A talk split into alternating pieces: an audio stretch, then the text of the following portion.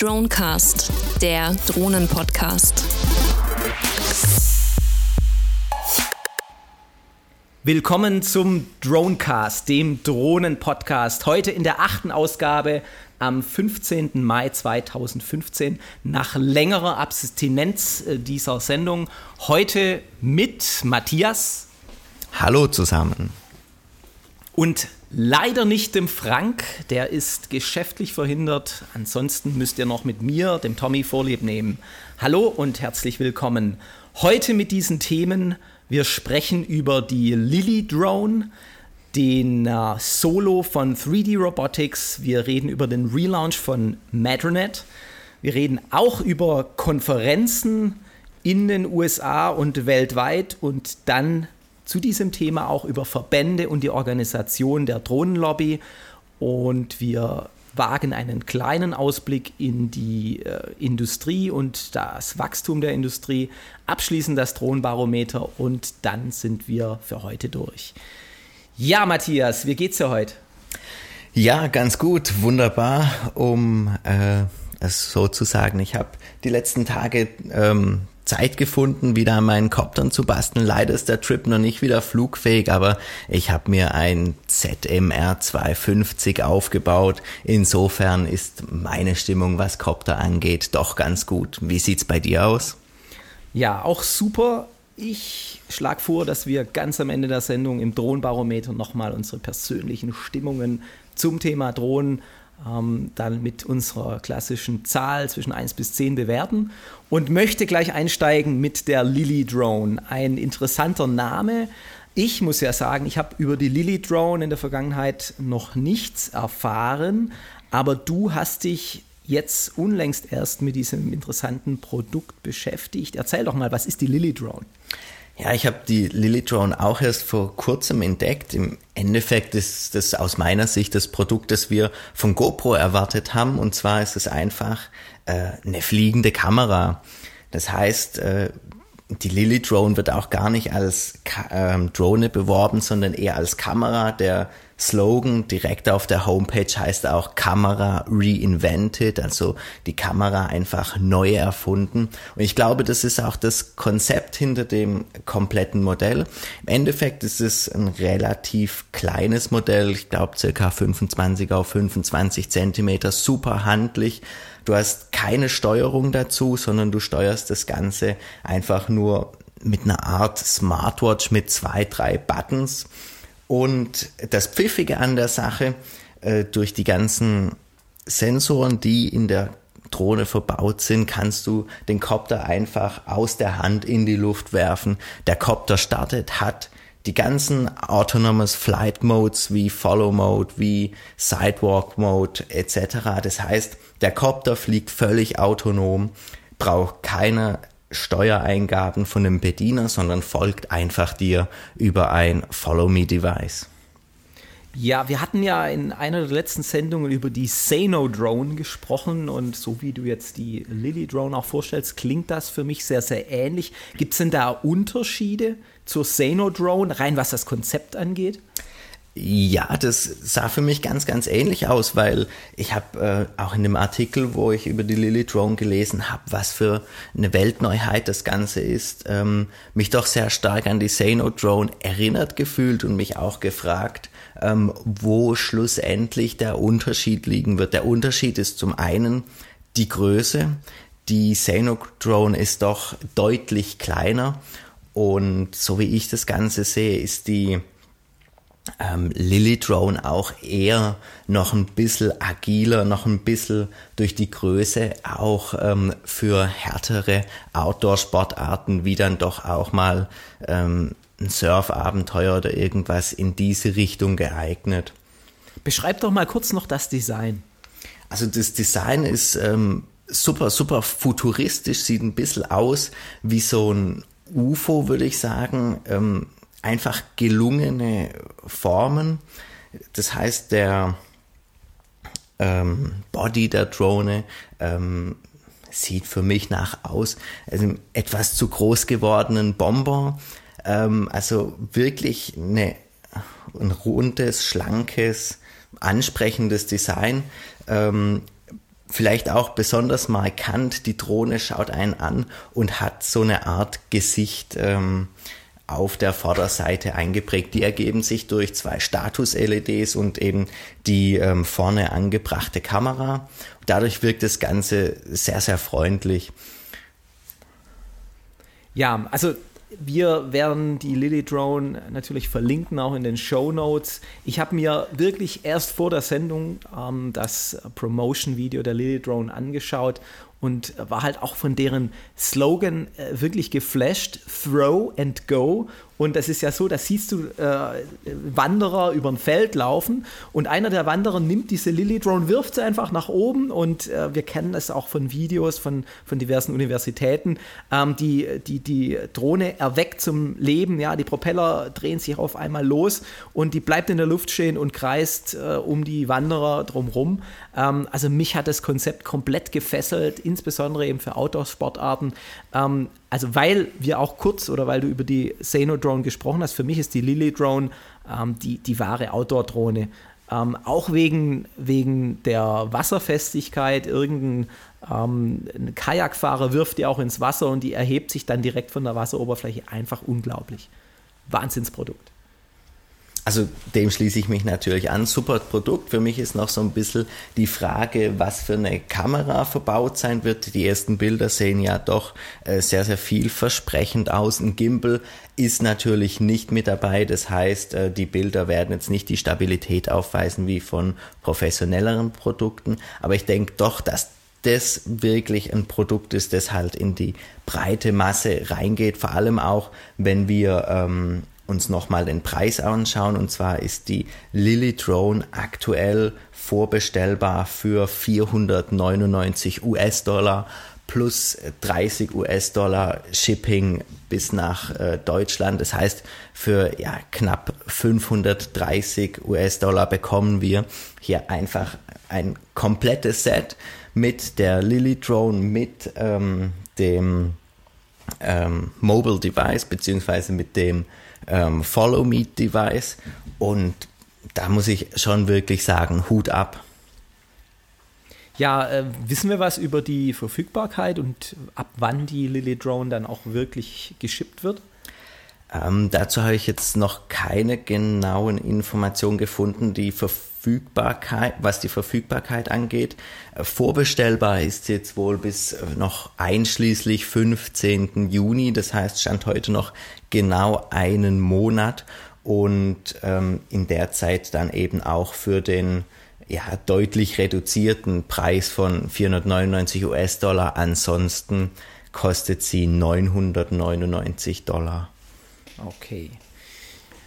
Ja, ich schlage vor und äh, ich kann es auch unseren Hörern nur empfehlen, ähm, an diesem Konzept, an diesem Produkt dran zu bleiben. Äh, ich gehe davon aus, dass wir äh, von der Lily Drone noch einiges hören werden, weil sie doch sich zu dem, was heute am Markt äh, zu bekommen ist, beispielsweise auch dem Paro Bebop, sich über einen extrem hohen Grad an Autonomie äh, nochmal unterscheidet.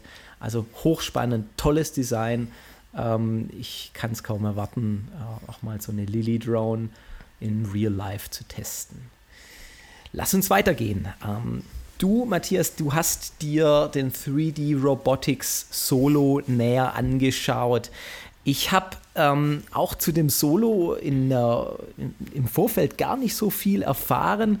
Und dann stieß ich auf dieses unglaubliche Video, ich glaube es geht zwölf Minuten lang, ein Promotion-Video von 3D Robotics, mit dem die äh, neben dem Produkt selbst, so wie ich das vermute, äh, noch irgendeinen ein, ein Promotion-Film Oscar gewinnen wollten. Ein abgefahrenes Video, ein abgefahrener Film, der, der dich in die ähm, frühe Vorzeit entführt und, und noch eine Story nebenher erzählt. Ähm, aber bevor, wir, bevor ich da jetzt noch weiter über, über die filmerischen Fähigkeiten der Marketingabteilung von 3D Robotics schwärme, erklär mal, was ist die 3D Robotics Solo denn? Also die Solo ist ganz klar das neue Flaggschiff aus dem Hause 3D Robotics. Das sieht man auch wirklich beim ersten Blick auf die Homepage. Die Homepage ist komplett auf die ähm, Solo ausgelegt. Die Solo ist im Grunde ähm, nicht nur das neueste Modell, sondern auch das Modell, das mit der Hö oder mit dem höchsten Grad der Automatisierung daherkommt.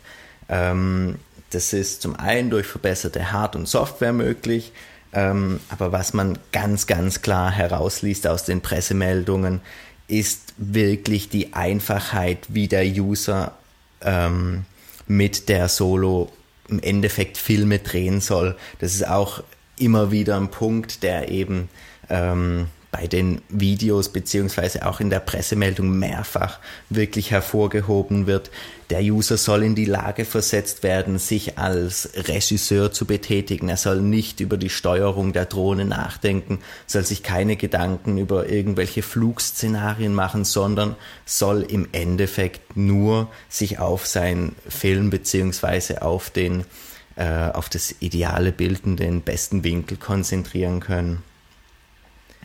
Ja, das Design ist ja auch was, das äh, jetzt das vom bisherigen Designkonzept von 3D Robotics abweicht, äh, von den anfänglichen ähm, Designs äh, bei 3D Robotics, die eher sehr funktional waren, hat, hatte ich das Gefühl, dass hier auch wirklich mal ähm, etwas begabtere, fast schon Künstler am Werk waren.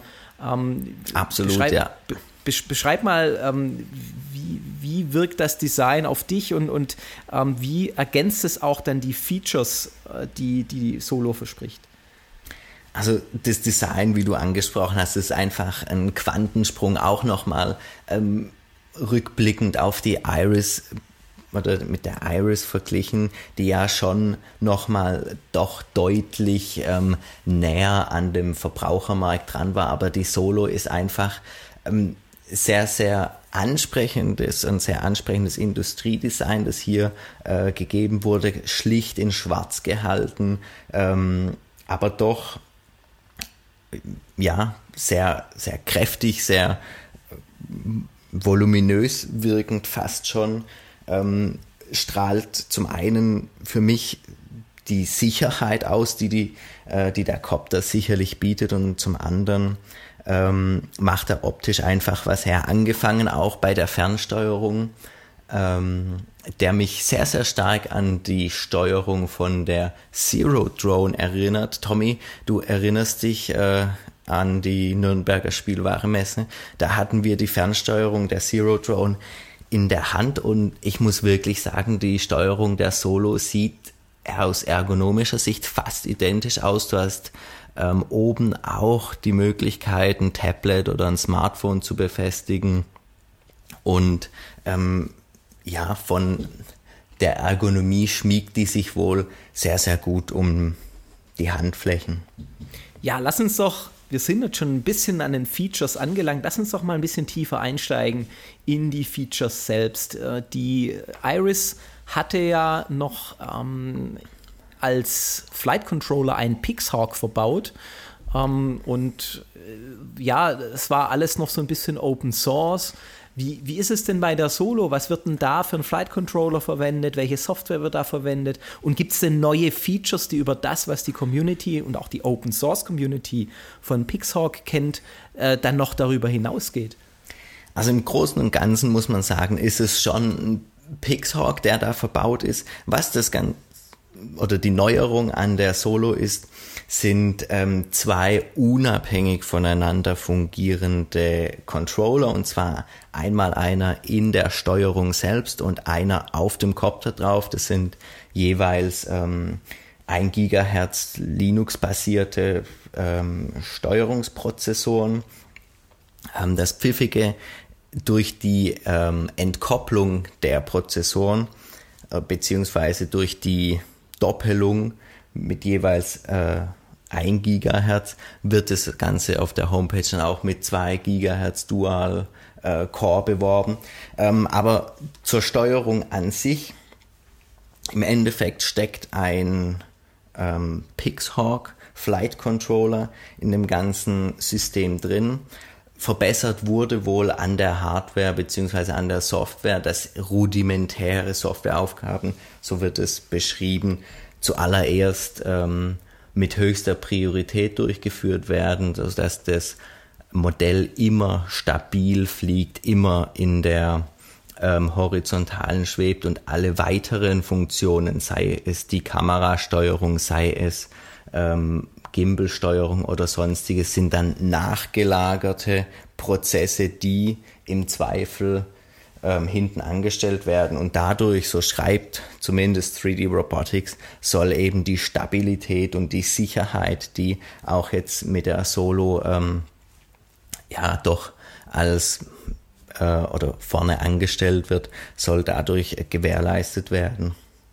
Ja, du hast beschrieben, dass in der Steuerung, also der Fernsteuerung, äh, die der Pilot in den Händen hält und dem, äh, und dem Solo jeweils der gleiche Prozessor verbaut ist, die miteinander sprechen. Ähm, am Anfang dachte ich, als du sagst zwei Prozessoren, ähm, dass es da eine gewisse Redundanz der Flugsysteme gab. Ähm, dem ist allerdings wahrscheinlich, so wie du es jetzt beschrieben hast, ja nicht so. Also ich spreche die Redundanz deshalb an, weil wir ja von der kommerziellen Luftfahrt äh, kennen, dass ähm, Autopiloten und wirklich äh, wichtige Systeme für den Flugbetrieb immer doppelt oder sogar dreifach ausgelegt werden, dass beim Ausfall eines Systems immer noch die äh, Flugfähigkeit gewährleistet ist. Das ist aber so bei der Solo noch nicht zu verstehen, oder? Nee, das ist nicht so zu verstehen. Es ist tatsächlich so, dass ähm, einer der Prozessoren in der Fernsteuerung, der andere dann auf dem Copter selbst verbaut sind. Was vielleicht noch ganz interessant ist und auch wirklich erwähnenswert, ähm, 3D Robotics hat jetzt hier auch nochmal einige weitere Funktionen und weiteren Kontrollebenen eingebaut. Ähm, durch den deutlich stärkeren Prozessor zu den vorher verwendeten ähm, soll es nun auch möglich sein, Entwicklern äh, ich weiß nicht, ob das als Art Schnittstelle gedacht ist, zumindest, aber in die Richtung künstliche Intelligenz zu gehen, autonomous flight. Das heißt, man möchte versuchen auch, wir hatten es in einer der vorherigen Folgen auch mal besprochen, ähm, über autonome Flugzeuge. Es war irgendein Flugzeug, das da in einer Tiefgarage autonom rumgeflogen ist mit einem Prozessor eines Netbooks. Ich denke, die Solo wird auf jeden Fall in diese Richtung gehen. Die hat einfach mehr Leistung wie alle bisher dagewesenen ähm, Copter und ich denke, 3D Robotics wird sich da sicherlich noch was einfallen lassen und in die Richtung auch weiterhin forschen und entwickeln. Ja, das ist schon sehr spannend, auch weil 3D Robotics sich ja aus der Open Source, also der, der ähm, offenen Softwareentwicklung ähm, irgendwie auch ausgegründet hat und die Pixhawk oder der Pixhawk äh, Controller ist ja ein Design, das auch offen ist. Auch die Flugsteuerung selbst basiert ja auf dem Ardu Pilot Mega, ähm, ja, auf der Ardu Pilot Mega Software, ähm, die äh, Open Source seitig programmiert wird. Und jetzt, wenn du so beschreibst, dass der Prozessor einfach viel, viel mächtiger ist und in der Lage ist, ähm, Sensordaten viel schneller auch zu verarbeiten über ein gewisses ähm, Priorisierungssystem, dann ist ja wohl anzunehmen, dass für die Robotics auch wiederum diesen Open Source Gedanken weiterführt, um ähm, ja, die, die findigen Entwickler da draußen anzusprechen und zu sagen, jetzt habt ihr endlich die Power, die Rechenpower in einer ähm, Drohne, in einem ähm, ja, Multicopter, um Echtzeit-Videoverarbeitung beispielsweise machen zu können. Das von dir angesprochene Video war ja so ein, so ein Verfahren, in dem äh, einfach aus, dem, ähm, aus, der Kam aus den Kameradaten ähm, und den, den, den Bewegungsinformationen der, der Kameradaten Hindernisse erkannt wurden. Und das ist ja letztendlich auch der, wir hatten das auch mal so bezeichnet, der heilige Gral der Drohnenindustrie, dass nämlich autonome Features noch stärker zum Einsatz kommen. Ähm, gerade für die Robotics hatte in der Vergangenheit ja Ultraschallsensoren mit Sonar und auch diese Optical Flow-Thematik schon mit angeboten, allerdings nie sonderlich gut unterstützt und äh, nach meinem Verständnis sind die Sensoren bis heute auch noch nicht so in der Breite äh, in die Anwendung gekommen. Das kann sich jetzt natürlich mit der Rechenpower von dem Solo auch ändern. Absolut. Ähm, du hattest es angesprochen, auch die Entwickler-Community da nochmal mehr ins Boot zu holen. So detailliert konnte ich das jetzt nicht äh, dem Pressestatement, zumindest dem offiziellen Pressestatement entnehmen. Allerdings gibt es einen wirklich interessanten Aspekt und zwar gibt es direkt von 3D Robotics eine App, ähm, mit der du dann auch Stand heute wie den, beispielsweise dem Droid Planner den Copter steuern kannst. Und da ist in, nur in einem Nebensatz erwähnt, dass es zukünftig wohl auch möglich sein soll, eine webbasierte Steuerung der ähm, Solo durchzuführen. Das heißt für mich, der Copter wird wohl über kurz oder lang dann auch ins Internet gehängt und wird mit einer IP-Adresse versehen und darüber steuerbar sein. Ist für mich auch nochmal bisschen, oder nicht nur ein bisschen, sondern einfach die Richtung, in die es wohl zukünftig gehen wird.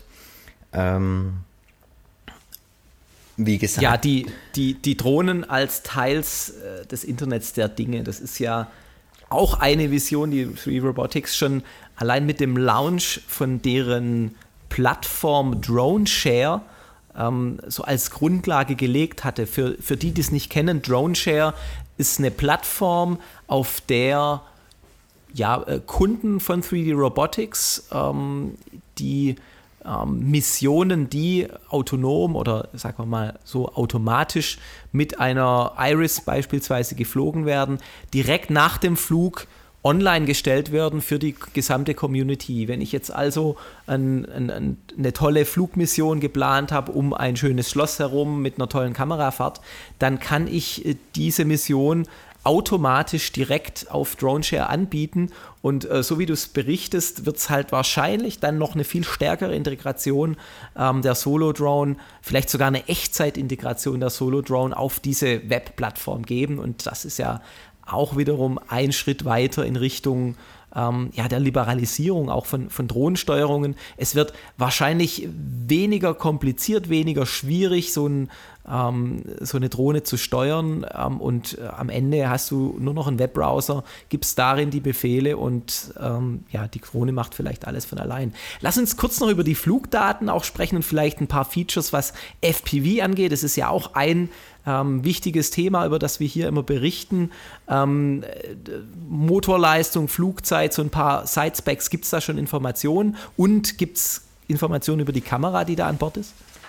Ähm, es gibt Informationen zu fast allen Punkten. Lass mich bei dem Thema FPV kurz beginnen. Und zwar hat ähm, 3D Robotics es nun auch ermöglicht, einen HD-Stream direkt auf beispielsweise ein iOS oder Android Device zu streamen.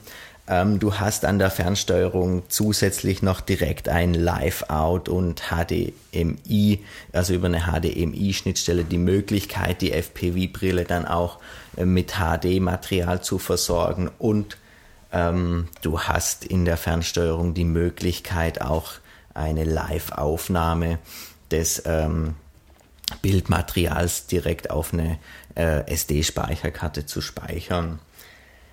Ähm, zu den anderen Punkten, als Kamera, die verbaut ist, äh, hat sich ähm, 3D Robotics für die neueste Version der GoPro entschieden. Ist aus meiner Sicht auch nochmal interessanter Aspekt oder ein interessantes äh, Zusammenschluss der US-amerikanischen Unternehmen, wenn wir uns an DJI erinnern, beziehungsweise mit DJI vergleichen, die ja wirklich ihre eigenen Kameras mittlerweile produzieren, sicherlich da auch eine äh, höhere Marge haben, äh, geht 3D Robotics da einen anderen Weg. Die haben sich mit GoPro zusammengetan, haben äh, die Software, die GoPro-Software komplett in ihre eigene Software integriert. Das heißt, es ist möglich, in der Luft Videos, äh, Videoaufnahmen zu starten, zu beenden, äh, gewisse Einstellungen, was die Bildqualität, was die Videoaufnahmequalität, den Winkel,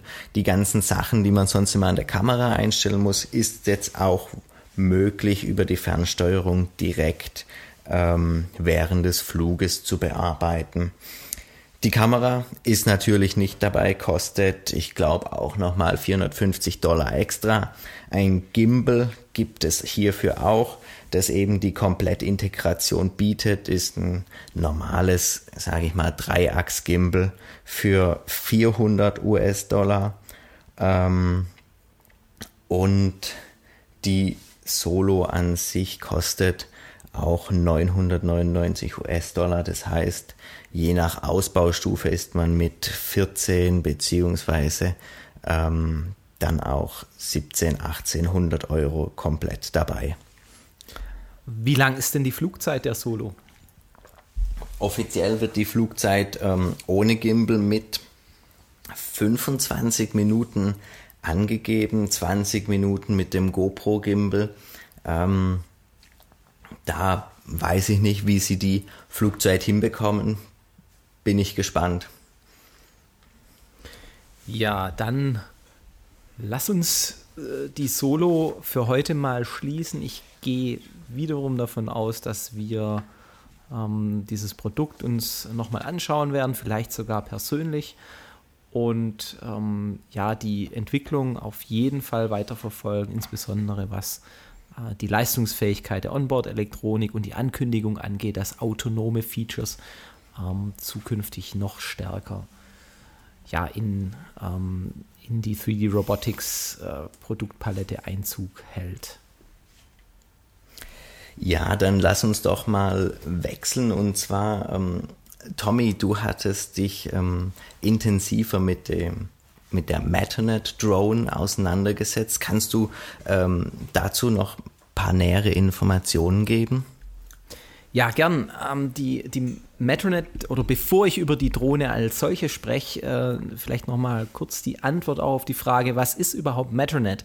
Metronet hat begonnen als Non-Profit-Organisation, also ähm, so, so eine Art Spin-off aus, äh, aus, aus der Wissenschaft heraus, ähm, im Jahr 2011 und zwar mit einem Projekt, bei dem in entlegenen Orten in Afrika Quadrocopter verwendet wurden, um eilige und dringende Medizin eben in diese Orte zu fliegen. Wir hatten, meine ich, auch in einer der letzten Sendungen äh, dieses Thema mal kurz angeschnitten.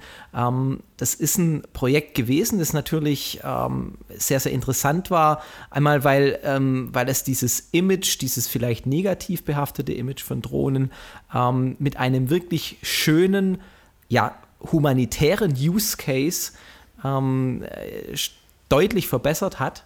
Und ähm, das war eigentlich so der, der einzige Fall, wo Metronet auftrat, die waren dann, also die, die Vertreter dieses Non-Profit, äh, dieser Non-Profit-Organisation waren dann auf verschiedenen Tech-Talks unterwegs, hatten eben ihre Idee beworben.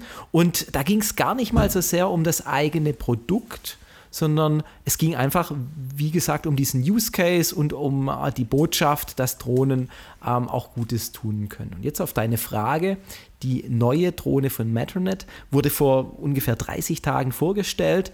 Ähm, die heißt Metronet One und das ist auch wiederum, und äh, ich scheue mich schon fast, dieses Wort äh, wieder zu verwenden, aber es ist aus Designsicht ein Quantensprung. Ähm, auch was das Konzept von Metronet und dieser doch eher bisher unscheinbaren Firma angeht, ähm, hat sich da einiges gewandelt. Ähm, die Metronet One ist nach eigenen Aussagen von Metronet die erste Transportdrohne, ein Purpose Design einer Transportdrohne, die es heute gibt. Und da äh, gucken die natürlich ganz klar in Richtung der Projekte, die wir hier auch schon diskutiert hatten. Äh, Google Project Wings, Amazon Prime Air, die ja auch diesen Transport-Use Case, also die, äh, die, die, den Flug von noch relativ leichten Gütern, ja, aber ganz bestimmt eben von Gütern von A nach B ähm, über Multicopter dann, dann tätigen. Und Metronet sagt jetzt, äh, wir haben dieses grandiose Design, das erinnert mich doch dann wieder so, so an, an Odyssee 2001 und eine Mischung aus dem alten Apple-Design. Es sieht wirklich ganz toll aus. Ich kann es den Hörern auch nur empfehlen, Metronet mal zu googeln. Diese sehr, sehr simpel gehaltene Website ähm, sich mal einzuschauen und auch dieses Werbevideo ähm, der Metronet One sich anzuschauen. Ähm, das ist dann schon, schon, schon äh, spannend. Ähm, was bedeutet das jetzt? Äh, jetzt gibt es wieder eine weitere Firma, die ähm, dann sich stärker kommerzialisiert.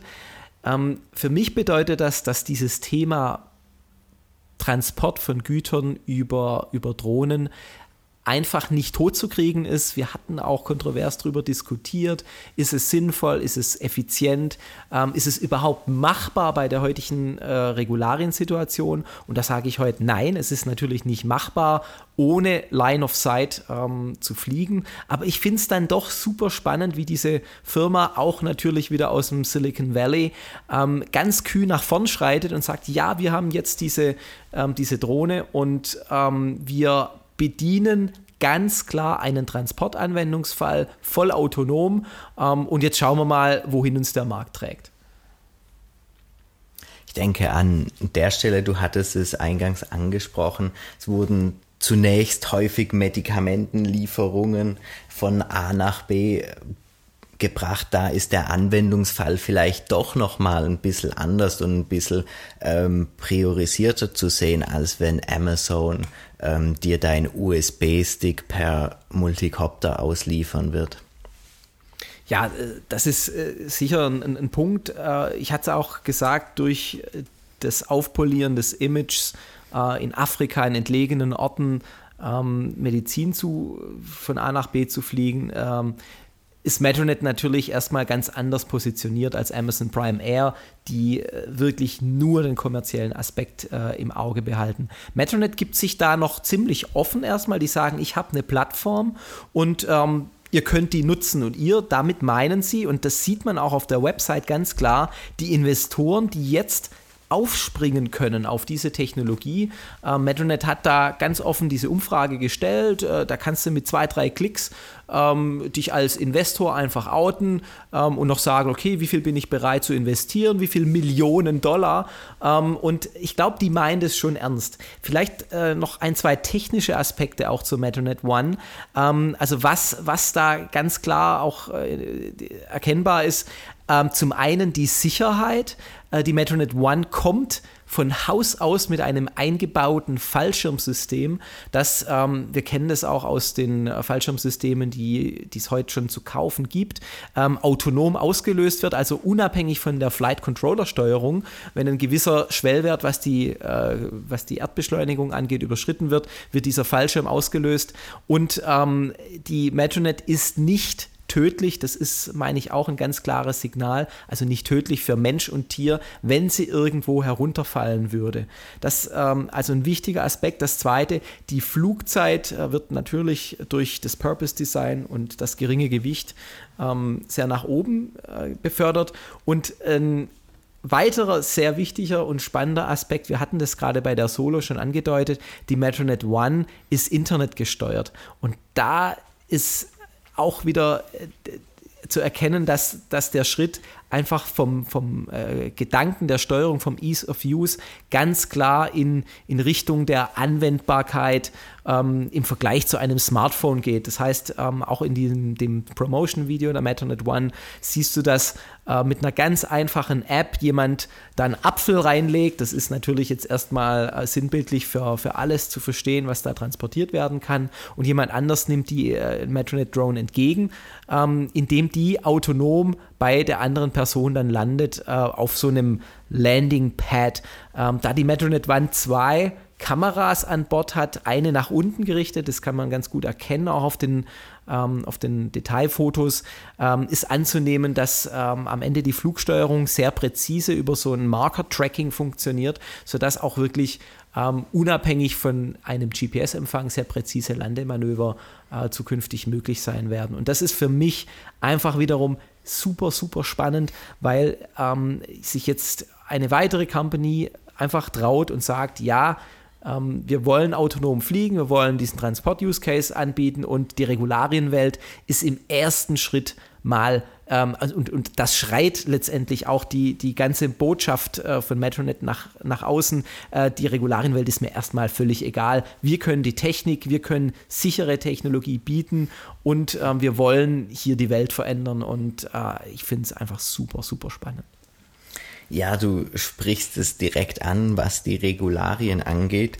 Ähm, hierzu hat sich jetzt Matternet noch nicht in erstem Grade drum gekümmert, sondern erstmal die Technik zur Verfügung gestellt. Jetzt gab es allerdings unlängst ähm, die Konferenz oder eine Konferenz zum Thema Unmanned Systems Ähm, weißt du Näheres darüber, ob hier auch Regularien direkt angesprochen wurden?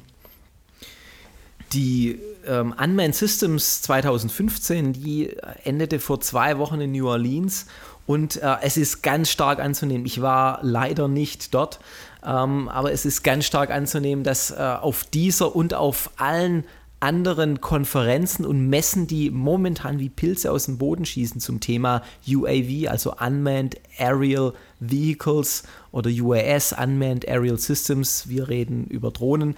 Ähm, also, dass diese Kongresse wie Pilze aus dem Boden schießen und äh, natürlich die Regulariensituation allen voran, die FAA ähm, in den USA dort Thema sind. Ähm, es es ist für mich einfach nochmal bezeichnend, dass sich da jetzt eine Industrie wirklich langsam formt und findet. Ähm, während so die anfänglichen Companies ähm, ja wirklich so aus der Bastelecke kamen und äh, du und ich und auch Frank, wir hatten ja in der, in der, ersten Sendung mal ein bisschen beschrieben, wie wir überhaupt zu dem Thema kamen als Modellbauer und so begann letztendlich auch die, die, dieser ganze Hype. Ähm, und mittlerweile sind es Consumer Products und die streben jetzt wirklich, wirklich so auf den großen Massenmarkt. Und was dazu noch benötigt wird, ist eine saubere Regularienwelt. Ähm, also auf allen Konferenzen ist dies ein Thema. Und ähm, für mich war es einfach frappierend zu sehen, ähm, einfach nur, wenn man die Fotos mal sich anschaut von der Messeberichterstattung oder der Berichterstattung äh, der Konferenz, dass, dass, da, dass da Firmen wie ähm, ja, Lockheed Martin, also äh, Rüstungskonzerne und kleinere oder, oder Companies, die vor ein paar Jahren noch gar nicht existierten, wie 3D Robotics oder ähm, die verschiedensten Startups sich da die Klinke in die Hand geben und, und diese Branche einfach nach vorn pushen. Okay, das heißt, auf den Konferenzen, da tut sich dann doch einiges. Ähm, hast du es auch festgestellt oder konntest du es aus der Ferne auch identifizieren, wie sich die ähm, ganze Industrie dort organisiert? Ja, generell ähm, auch wie diese Kongresse aus dem Boden schießen, gibt es jetzt natürlich verschiedene Verbände. Ich habe da jetzt äh, in Asien zumindest keine Erfahrung, aber in den USA und in, in, in Deutschland gibt es eben die, die, die verschiedensten Organisationen, die ähm, ja, sich wie, wie das mit Verbänden so ist, aus Interessengruppen zusammenschließen. In den USA ähm, ist die Association for Unmanned Vehicle Systems International, die AUVSI, also noch ein bisschen ein sperriger Name, ähm, so der, der, der Mutterverband mit dem International heißt es am Ende auch, dass die ähm, sich äh, einsetzen für die Regularienwelt auf internationaler Bühne und wollen da so äh, ein bisschen der, der, der Brückenkopf sein. Ähm, für mich hat sich da noch nicht so richtig rauskristallisiert, wer da ähm, jetzt äh, welche Macht hat, auch Politiker letztendlich über Lobbyarbeit zu beeinflussen.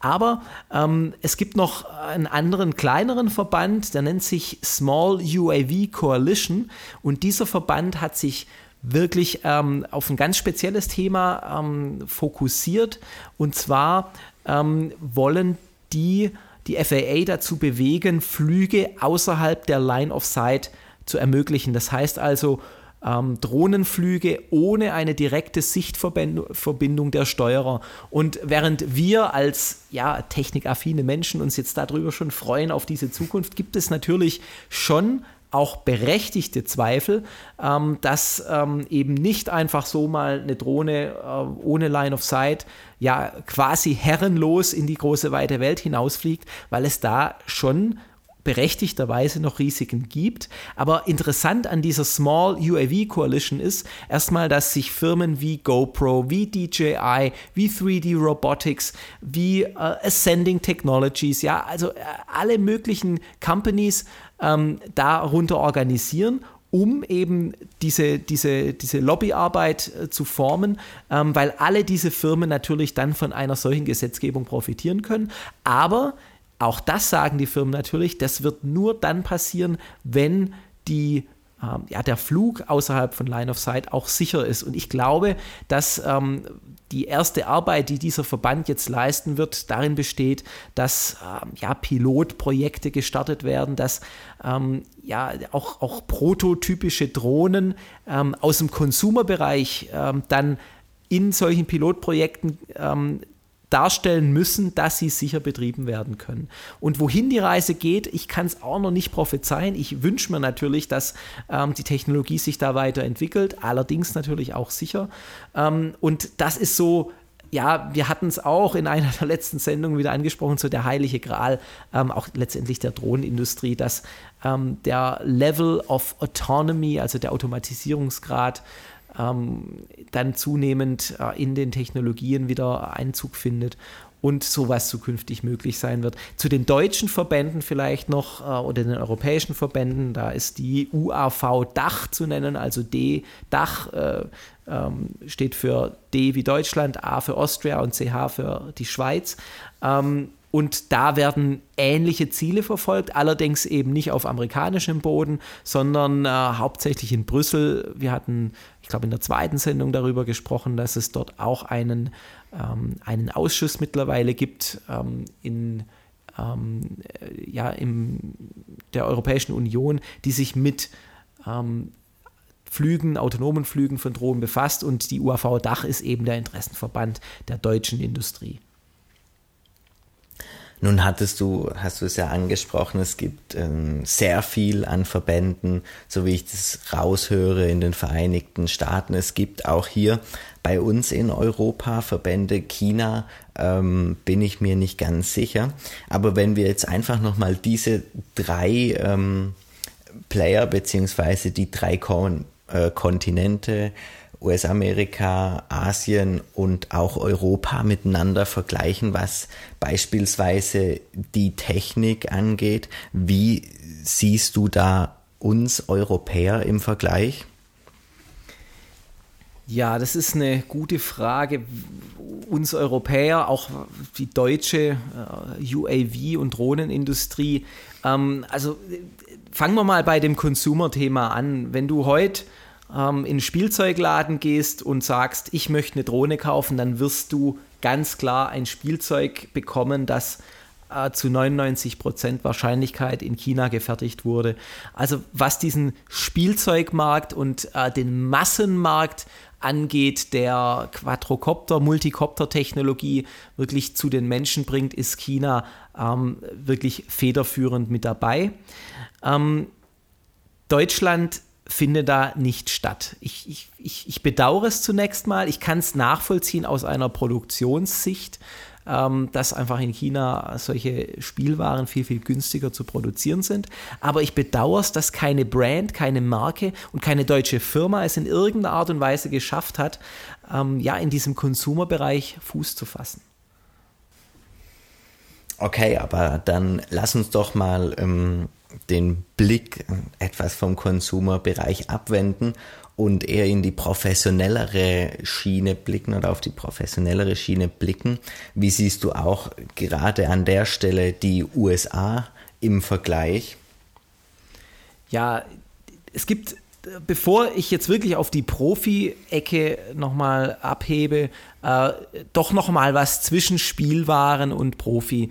Und äh, das ist, sind schon auch die Produkte, wir hatten ja heute über die Lily, über die Lily Drone gesprochen, auch über die äh, 3D Robotics Solo.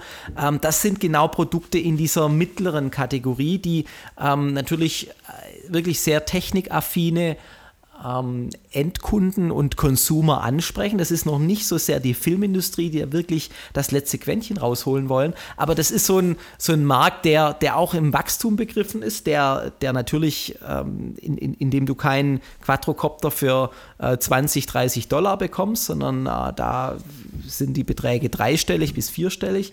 Ähm, und da hat ja in China DJI ähm, die, die Krone auf und ähm, die, die haben über eine Milliarde Umsatz schon erzielt mit ihrer Produktlinie Phantom. Ähm, und da holt die USA jetzt langsam auf, eben auch mit Firmen wie 3D Robotics, aber auch vielleicht der Lily Drone. Und auch da um wieder den Vergleich zu Deutschland zu schaffen, da gibt es einfach kein Produkt. Ähm, es gibt keine Drohnenfirma in Deutschland, die in dem Segment aus meiner Sicht ähm, so ein Ease, Ease of Use äh, irgendwo darstellt. Auch die Firma Parot in Frankreich ist da äh, vorne mit dabei, aber eben keine äh, Firma aus Deutschland. Und ähm, die USA mein Empfinden ist genau das, die holt da jetzt massiv auf. Und wenn man es mal von dem technologischen Standpunkt aus anschaut, dann ist in Asien DJI vielleicht die einzige wirklich richtig innovative Firma, die es schafft, ähm, sich auch immer wieder neu zu erfinden. Ähm, aber warum holt die USA jetzt da auf? Weil da die, die ganzen Tech-Companies und das Silicon Valley jetzt wirklich Rückenwind verspürt und ähm, mit ihrer äh, ja, Forschungs- Macht und ihrer Genialität ähm, einfach neue Companies, neue Startups auf den Weg bringt, die es vielleicht sogar irgendwann mal mit DJI aufnehmen können. Hast du auch eine Idee oder eine Mutmaßung, wieso jetzt gerade deutsche Companies in dem Bereich äh, nicht mit am Start sind? Ich meine, ich finde es fast, oder du hast es angesprochen, es ist einfach schade. Die deutsche Industrie ist, ähm, was Automobilbau, was äh, Maschinenbau angeht, einfach vorne mit dran, aber in dieser Branche wirklich äh, unter ferner liefen. Hast du dafür eine Erklärung? Ja, eine, eine, richtige Erklärung habe ich noch nicht, weil die Industrie natürlich auch so jung ist. Ähm, aber eine Parallelität zur äh, Consumer Electronics Sparte kann ich da schon ziehen. Ähm, Firmen wie, wie Grundig oder wie Braun, ähm, mir, mir, fallen jetzt, Saba gab es, glaube ich, früher mal irgendwann in den 80ern. Das sind schon äh, deutsche Firmen gewesen. Auch, auch der TV-Hersteller vor ein paar Jahren noch in der Presse, Löwe beispielsweise. Das sind deutsche Firmen Elektronik, Consumer Electronics Companies, die es so in der Form heute nicht mehr gibt. Die eine oder andere Brand, also den Markennamen, der existiert noch. Ähm, aber offensichtlich ist es so, dass ähm, wir in diesem, in diesem äh, Consumer-Markt, Massenmarkt, äh, es irgendwie nicht schaffen. Und mit wir meine ich jetzt einfach mal ähm, die, die, die deutsche Industrie und auch die, ähm, die Forschung, ähm, die, die es nicht schafft, einen Transfer zu leisten von wirklich genialen Grundlagenforschungen, ähm, die auch in, im Übrigen im, im, im, im Drohnenbusiness stattfinden. Die verschiedenen Universitäten in Deutschland, die Uni Tübingen beispielsweise, ist da sehr, ganz, sehr gut unterwegs. Auch die äh, Universität Stuttgart hat da ähm, Ambitionen, ähm, was Programmierung, was Kybernetik angeht. Aber es schafft irgendwie dann doch kein Student, da ein Startup zu gründen und daraus wirklich eine Company zu äh, formen, die am Weltmarkt partizipiert oder vielleicht sogar eine Rolle spielt. Ähm, wenn, wenn wir in die Schweiz schauen, da fällt mir eben nur die ETH Zürich ein, die vielleicht, was die Grundlagenforschung angeht, zu autonomen Flugsystemen in Europa federführend ist, aber auch da hört man nicht wirklich viel, äh, was da am, am Massenmarkt dann ankommt. Also wir, wir sind, denke ich, ähm, in Europa sehr, sehr gut, was Grundlagenforschung angeht, aber wir, äh, wir sind sehr schlecht, was die Monetarisierung dieser Forschungsleistungen angeht. Ähm, und vielleicht äh, ist einfach zu wenig Mut da, ähm, sich auszugründen, um eben jetzt auch in diesen Markt reinzustarten. Ich, ich wiederhole mich da. Ich finde es persönlich sehr, sehr schade und ich würde mir da mehr Mut wünschen. Und vielleicht ist auch ein Appell, jetzt vielleicht hört uns jemand aus einer kleinen Industrie ähm, aus, der, aus der kleinen Drohnenindustrie äh, in, in Deutschland zu. Es gibt ja natürlich ein paar Companies ähm, äh, und ich, ich kann da nur eben Mut machen zu sagen, schaut doch diesen Konsumermarkt an, schaut, was da draußen wirklich passiert in China, in den USA, was da in Innovation gerade stattfindet. Ähm, da, da, da müssen wir uns eigentlich nicht dahinter verstecken und trotzdem ähm, gibt es kein äh, wirkliches Produkt, ähm, von dem ich jetzt sage, das ist so super sexy, dass ich es unbedingt haben möchte. Das ist zwar eine, wenn man es so ausdrücken will, ähm, harte ein hartes Urteil für die deutsche Industrie, aber ich ähm, muss mich dem leider auch anschließen. Ich würde mich freuen, wenn es äh, hier in der Gründerszene in Berlin, in der Gründerszene auch in anderen deutschen Städten wie Hamburg, auch hier in Stuttgart gibt es dann doch einiges an Innovation, wenn gerade hieraus ähm, etwas entstehen würde, da die Welt dann vielleicht doch nochmal in dem Segment ein bisschen verändert. Ich glaube, Ideen sind auch hier genügend da. Natürlich haben wir vielleicht nicht die Investoren und nicht eins zu eins die Möglichkeiten, wie sie in Kalifornien herrschen, aber ähm, die deutsche Industrie solle dann doch schon versuchen, an der Stelle Schritt zu halten. Ja, vielleicht liegt es einfach an unseren Tugenden, dass wir alles ganz genau äh, und präzise machen wollen. Und, und solche, ähm, solche Präzision erfordert natürlich viel Zeit, viel Entwicklungsarbeit. Und da erinnere ich mich auch nochmal an, an das Gespräch. Ich war ja letztes Jahr ähm, in Kalifornien im Herbst und hatte da Chris Anderson, den, äh, den CEO von 3D Robotics, getroffen, konnte mit ihm sprechen und da kam dieses Thema kurz auf und er, er meinte eben auch, ja, äh, die deutsche Industrie, die ist wirklich spitzenmäßig, was, äh, was äh, die also er meinte da auch die Drohnenindustrie, äh, was Präzision angeht, was Flugsteuerung angeht. Ähm, wir, wir, wir haben Firmen wie Microdrones, wir haben Firmen wie, wie Abotics, wie Ascending Technologies, die ähm, ja, für, für das Thema Vermessung, Kamerasysteme äh, aus der Luft ähm, schon ganz gute Lösungen bieten. Die sind teuer, ja, wahrscheinlich sind sie auch ihren Preis wert. Ähm, aber ähm, also Aussage von Chris Anderson war, das kann ich jetzt nicht wirklich bestätigen, you are over-engineered. Also wir machen es einfach zu gut und vielleicht reichen auch nur 90 Prozent, ähm, um äh, ja, ein, ein, wirklich tolles Produkt auf den Markt zu bringen und äh, dann aber zu skalieren. Und diese Skalierung das äh, meinte er auch, das äh, bleibt aber den Chinesen und äh, vielleicht auch den, den mutigeren, aus seiner Sicht mutigeren Amerikanern vorbehalten. Das ist aus meiner Sicht wahrscheinlich ein Punkt, der uns äh, oder der ein Hemmschuh in unserer Industrie ist, was mich allerdings noch ein bisschen mehr wundert. Und ich muss auch wirklich sagen, unter den Nägeln brennt, wieso beispielsweise die klassischen Modellbaufirmen wie Multiplex, wie Graupner äh, beziehungsweise äh, Multiplex Hightech ähm, an der Stelle nicht noch mehr in die Drohnenindustrie, in das gesamte Business-Segment einsteigen. Die haben einfach schon alles da. Die haben aus meiner Sicht die Entwicklung, die haben die Entwickler, die haben das ganze Know-how, bringen sie mit aus dem ähm, klassischen Modellflugbereich, äh, egal ob es Helikopter, ob es ähm, um Flächenmodelle geht. Und ich kann es aus meiner Sicht nicht verstehen, wieso beide oder diese Companies an der Stelle nicht noch eine viel, viel stärkere Rolle spielen. Ich würde es mir wünschen, dass Multiplex, äh, dass Graupner an der Stelle doch nochmal ähm, mutig ist, etwas wagt und ich denke, du hast es vorhin angesprochen, sich neu zu erfinden, das ist das, was vielleicht die Companies wie DJI ausmachen, auch 3D Robotics. Und ich glaube, an der Stelle stehen wir sicherlich an einem Scheideweg. Da kann ähm, durch die neue Erfindung der Company sich selbst äh, nochmal ganz, ganz neuen Aufwind geben.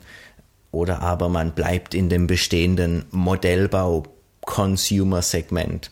Ich denke, das müssen betreffende Leute dann entscheiden. Ich würde mich freuen, wenn es natürlich aus Deutschland äh, auch ein klasse Produkt auf dem Markt gibt.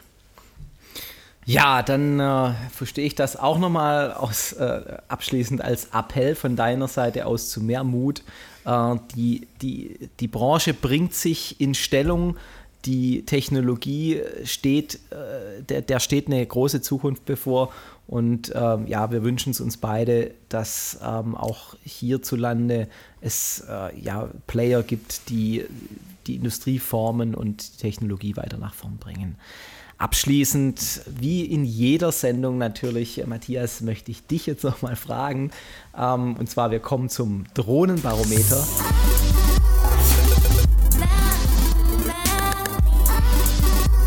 Das Drohnenbarometer. Wo steht denn in dieser Woche oder in dieser Folge dein Drohnenbarometer aktuell? Ich vergebe heute sieben Punkte. Ähm, sieben Punkte aus dem Grund, weil ich tatsächlich selbst nicht dazu gekommen bin, in den letzten Tagen und Wochen zu fliegen. Das liegt zum einen daran, dass mein äh, Trip dann doch nach einem etwas härteren nicht geplanter Landung aktuell nicht flugbereit ist. Der Nick ist fleißig am Produzieren, ähm, hat allerdings die Teile, die ich benötige, nicht auf Lager, so muss ich noch ein bisschen warten. Ich hatte es eingangs angesprochen, ich habe mir ähm, ein QAV 250er Klon bestellt, habe den auch schon weitgehend aufgebaut. Da sind jetzt ähm, noch die letzten Feinschliffe notwendig, aber dann wird's hoffentlich nächstes Wochenende für mich auch wieder Zeit, wenn das Wetter passt, damit ich rausgehen kann und dann auch mal wieder ein paar Runden FPV um die äh, Ecken fetzen kann, genau. Und dein Drohnenbarometer, wo steht das heute? Ja, ich glaube, äh, heute ist äh, ein Novum. Ich vergebe die Höchstnote oder habe ich überhaupt schon mal einen neuen vergeben? Also, äh, sei es drum, heute vergebe ich einen neuen. Mein Drohnenbarometer ist recht hoch. Warum? Ähm, das ist auch ein Grund, äh, warum die Sendung, die letzte Sendung, ähm, jetzt so lange schon zurückliegt. Ich bin ja umgezogen, wie du weißt, ein bisschen weiter äh, raus aufs Land, raus aus der Stadt Stuttgart. Ähm, und äh, ich vergebe die neuen einfach, weil ich gerade vorhin äh, so in den Sonnenuntergang geflogen bin, wenn du so willst. Ich habe einfach meinen äh, mein Rucksack aufgesetzt, ähm, da meine Groundstation eingepackt, äh, den kleinen Trip äh, von iFly noch mitgenommen, ähm, musste zwei Minuten zu Fuß gehen und war dann auf einer, ja, wie man hier im Süden sagt, einer Streuobstwiese, die frisch gemäht wurde.